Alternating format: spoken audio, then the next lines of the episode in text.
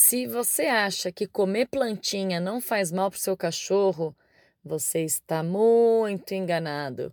Sabia que tem um monte de planta tóxica? Quer conferir? Escuta aqui esse Bluecast.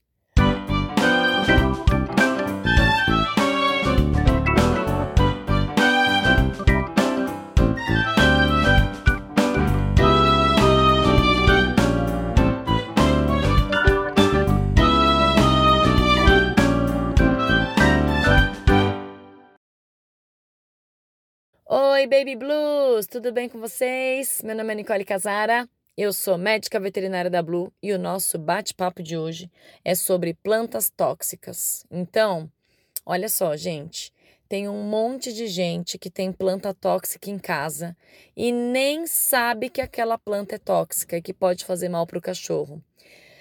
Na verdade, existem várias plantas que são tóxicas, umas mais e outras menos. O grau de toxicidade depende da quantidade que aquele cachorro ingere, que aquele cachorro come. Então, vou dar um exemplo. Se você uh, tem um Yorkshire, vai, que é um cachorrinho super pequenininho, peso de adulto dele é uns 3, 4 quilos. Imagina se esse cachorrinho de 4 quilos ingere, por exemplo, meio quilo de folhas e folhagens de alguma planta tóxica. É um volume muito grande para aquele corpo muito pequenininho. Agora, se você pega um pastor alemão de quase 40 quilos, que lambe lá três folhinhas de planta tóxica, é provável que esse animal nem tenha nenhum sintoma, entendeu? Porque é uma quantidade muito pequena ingerida frente à proporção daquela massa corpórea.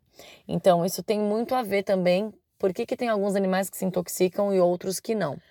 Agora, os sintomas de intoxicação são os mais variados possíveis. A maioria das plantas elas podem causar sintomas gastrointestinais. Então é vômito, diarreia, pode ter vômito com sangue, pode ter diarreia com sangue, pode ter diarreia com muco. E nisso o animal desidrata, né? Porque ele fica jururu, fica sem comer, fica nauseado, né? Então isso pode acontecer.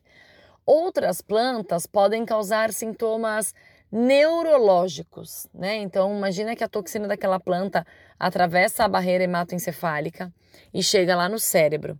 Então é aquele animal que tem sintomas uh, onde o dono fala assim: nossa, mas ele tá meio aéreo, parece que ele não tá aqui entre a gente, parece que ele tá meio esquisitão, a gente chama ele, ele não responde.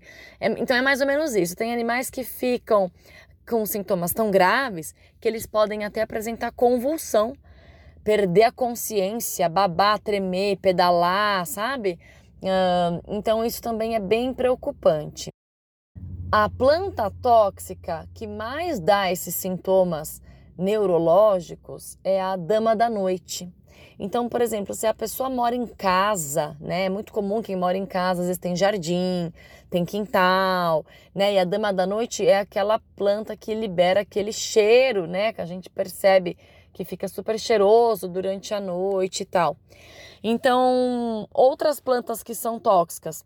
Comigo ninguém pode, costela de Adão, a própria Dama da Noite, azaleia, orquídea, vasinho de pimenta, o lírio da paz, mamona, tudo isso que eu falei é, são plantas tóxicas, né?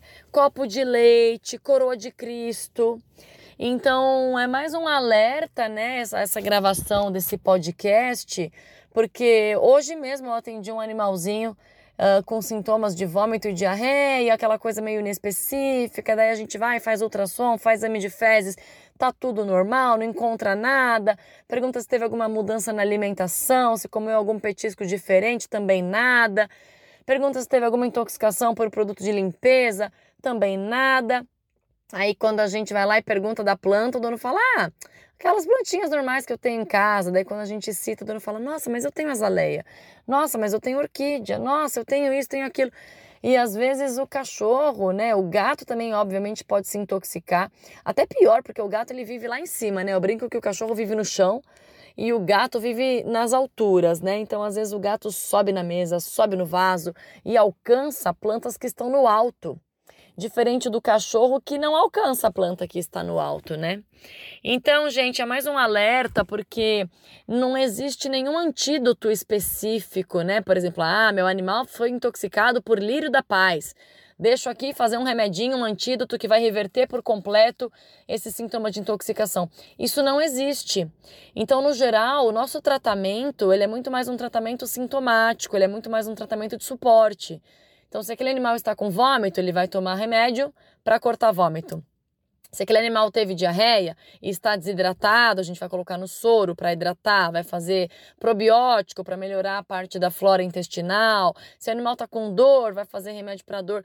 Então é mais ou menos isso, né? É um tratamento meio sintomático, onde a gente trata o sintoma e não trata a intoxicação em si. Por mais que a gente use algumas medicações que são consideradas antitóxicas, varredores de radicais livre e tudo mais, não tem nada muito específico. Então é por isso que tem animais que se intoxicam e vão ficar tudo bem, e tem animais que se intoxicam e mesmo levando no veterinário, ficando internado e fazendo soro e fazendo todas as medicações, às vezes o grau de intoxicação foi muito grande para aquele peso corpóreo muito pequeno. Então, gente, não se esqueça de não deixar os vasos, não deixar as plantas à mostra para os animais tá bom? Porque qualquer planta que pode parecer inocente pode causar um super estrago para eles. Combinado? Então compartilha esse Bluecast com quem é mamãe e papai de bichinho e escreve sua dúvida lá pra gente no nosso Instagram, arroba BlueApp. Espero vocês na próxima. Tchau!